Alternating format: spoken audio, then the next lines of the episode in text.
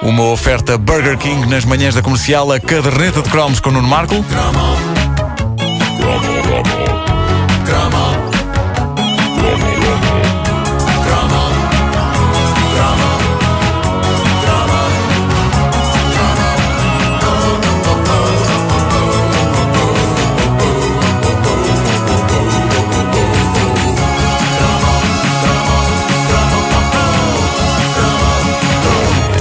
Bem, os filmes de artes marciais durante boa parte dos anos 70 e 80, digamos que não eram um género lá muito bem visto. Apesar de toda a filosofia que está por trás dessas técnicas ancestrais orientais de defesa e combate, esses filmes sempre foram etiquetados em Portugal de forma muito despachada como sendo, eh, e passo a citar, filmes de porrada. E portanto, não havia grande diferença entre esses filmes que vinham de lugares distantes e exóticos, como Hong Kong, ou os filmes do Bud Spencer e do Terence Hill. Era tudo despachado como sendo filmes de porrada e eh, vê-los, embora desse um gozo tremendo, eh, em Lisboa, Epá, dava era mesmo. em cinemas como o Politeama, Sim, sim. eh, vê-los era uma prática, na verdade, tão digna como ver filmes pornográficos. Eh, aliás, Trini, Trinitá. e é, é verdade, Não, Trinidad. havia um que era Juntos são Dinamite. É grande título. Que maravilha. Sim.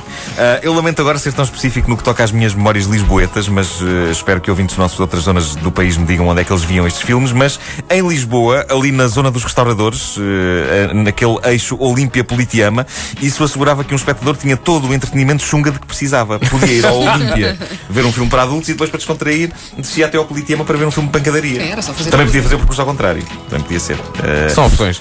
Opções, claro. Uh, acontece que, a dada altura dos anos 80, mais precisamente em 1984, o karaté chegou a todo o mundo e não apenas à malta que ia ver estes uh, filmes a cinemas duvidosos. Tudo por causa do filme que, em Portugal, teve como título Momento da Verdade, mas ao qual todo português chama, na verdade, Karate Kid. Daniel-san! Daniel-san! What? Come here. Yes.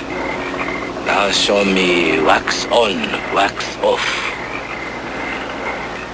Wax on, wax off. Wax on, wax off. Hey, wax on, hat. Wax off. Já não se escrevem argumentos assim. Que profundidade, que profundidade. Uma cena mítica de Karate Kid. A cena em que o velho mestre Miyagi, interpretado por Pat Morita, um daqueles homens que penso ter nascido já velho, não há, não há registro da existência dele enquanto indivíduo novo. Ele ensina ao jovem Daniel, interpretado por Ralph Macchio, um eh, nítido caso neste do Ralph Macchio de O que é feito de si, não é? Sim, sim, nunca Eh, mais soube nada. ele ensina alguns eh, rudimentos não só do karaté, mas da lavagem de carros. Wax on, wax off. Eu não percebo rigorosamente nada de karaté, mas à conta deste filme posso orgulhar-me de conseguir pôr um carro a brilhar em pouquíssimo tempo.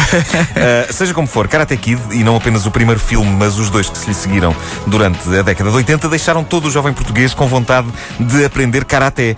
Se não me engano, essa foi a época de ouro das escolas de artes marciais, não apenas de karaté, mas de judo também. Sim, sim, sim, Eh, Nunca houve nenhum bom filme sobre judo, também porque o judo não é tão espetacular como o karaté em termos de traulitada eh, e implica que as pessoas passem muito tempo abraçadas uma à outra a tentarem mandar-se ao chão e isso num filme é coisa para arrastar um bocadinho. Mas eh, no meu caso, ter aulas de judo era o mais próximo que eu alguma vez conseguiria estar do Karate Kid, precisamente porque o karaté, na minha visão das coisas e depois de uma análise cuidada dos três filmes, implicava muita sapa. Eh, eu, eu lamento a fraqueza da minha linguagem técnica no que toca a artes marciais, mas nunca estudei como devia ser. Mas sim, fiz judo, tive uma aula, mais precisamente, nunca mais lá voltei depois de ter caído de costas no chão e ter ficado 15 minutos a falar assim com esta voz e com a sensação de que os pulmões me tinham saído pelas narinas. Ah, e achei que para levar pancada bastava a escola. E ainda por cima aí era de graça. Bom, ah, Karate Kid deixou-nos a todos com vontade de ser um lutador do calibre de Daniel San, mas não só ah, deixou-nos a todos com vontade de ter um mentor com o carisma do mestre Miyagi. E não precisava de ser um mentor de artes marciais. Eu, depois de ver o Karate Kid, eu procurava mentores em qualquer área. Bastava que fossem indivíduos mais velhos do que eu e que soubessem mais do que eu sobre qualquer assunto. Eu ouvia-os com extrema atenção e colava-me a eles na esperança que eles me ensinassem mais coisas. Nunca funcionou. O caso mais extremo disto foi quando bebi as palavras de um senhor que arranjava stores. eh, na, esperança, na esperança de que ele me lançasse nas artes da reparação de persianas. O senhor dos Tós podia ser o teu Mr. Miyagi, não é? Podia, ser, podia ter sido. Puxa para cima. Puxa para baixo. Bom, ah, por outro lado, havia uma mística, havia uma mística especial em que o nosso mestre fosse oriental. Eu estava sempre atento quando ia a um restaurante chinês, mas lá está. A verdade é que em Portugal não há chineses com mais de, vá, 45 anos. Eh, e 45 anos ainda não é uma idade aceitável para se ser mestre. Eu procurava um senhor chinês para aí de 70 anos e não existem, a não ser nos filmes e na China. Meu Deus. Cá não.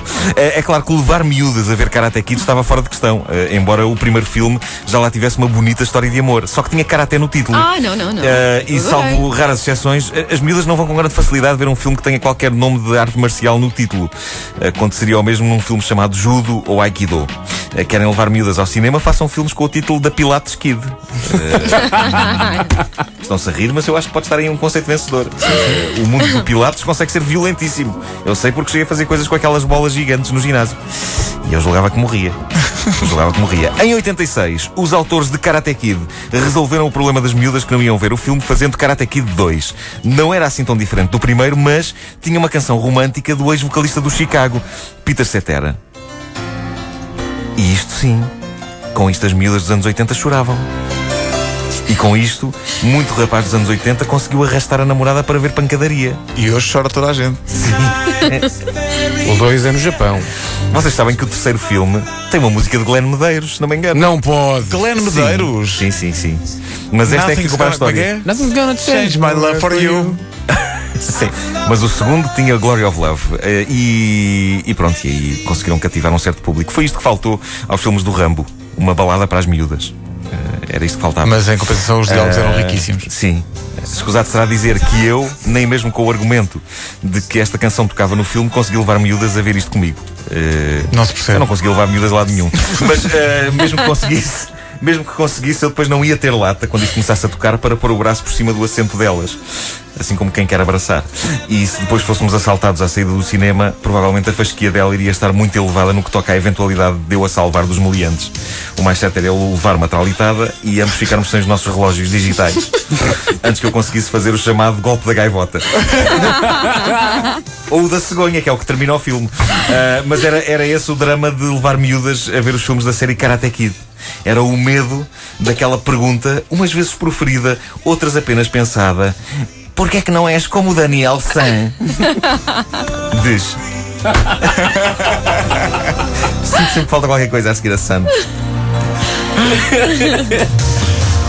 Mas esse rapaz era forte também nos autocolantes da Bravo. Aparecia Era, era, Sim, não lá estava sim. sempre caído. Mas sabem que em relação ao- ao- aos filmes de pancadaria, eu acho que o Karate Kid foi exceção, porque eu lembro de ter adorado este filme. Sim, sim, as foi logo adoravam. Sim, sim, nós Só era preciso passar a barreira de ter o karate no título e toda a gente ia ver. Sabes que era... Daí, daí chamar-se que momento. Momento Momento da da verdade. verdade, ninguém Karate, conhece o momento filme Kid, por esse verdade. nome. Sabes, não Em foi- Portugal não funciona. O rapaz do karatê. Epá, Era muito mais giro. O era. rapaz do Karaté. Quando a, quando a protagonista foi a, Hilary Swank, não é? Isso foi no quarto. Isso foi no quarto, não foi? Sim. Ok. Mas o, muita gente, eu, eu falo por mim porque eh, eu tinha muitos amigos que nós todos adorávamos o filme e gostávamos muito da cena final, obviamente. O combate final. Ele contra o loirinho mau. Sim, sim, sim, sim. Que era do, do outro dojo, que era o. Sim. Que era outro, que era o professor que era mau. E o meu pai não me deixou. Um professor oh pai, vou só pôr a parte final. Não, filho, vais ver o filme todo.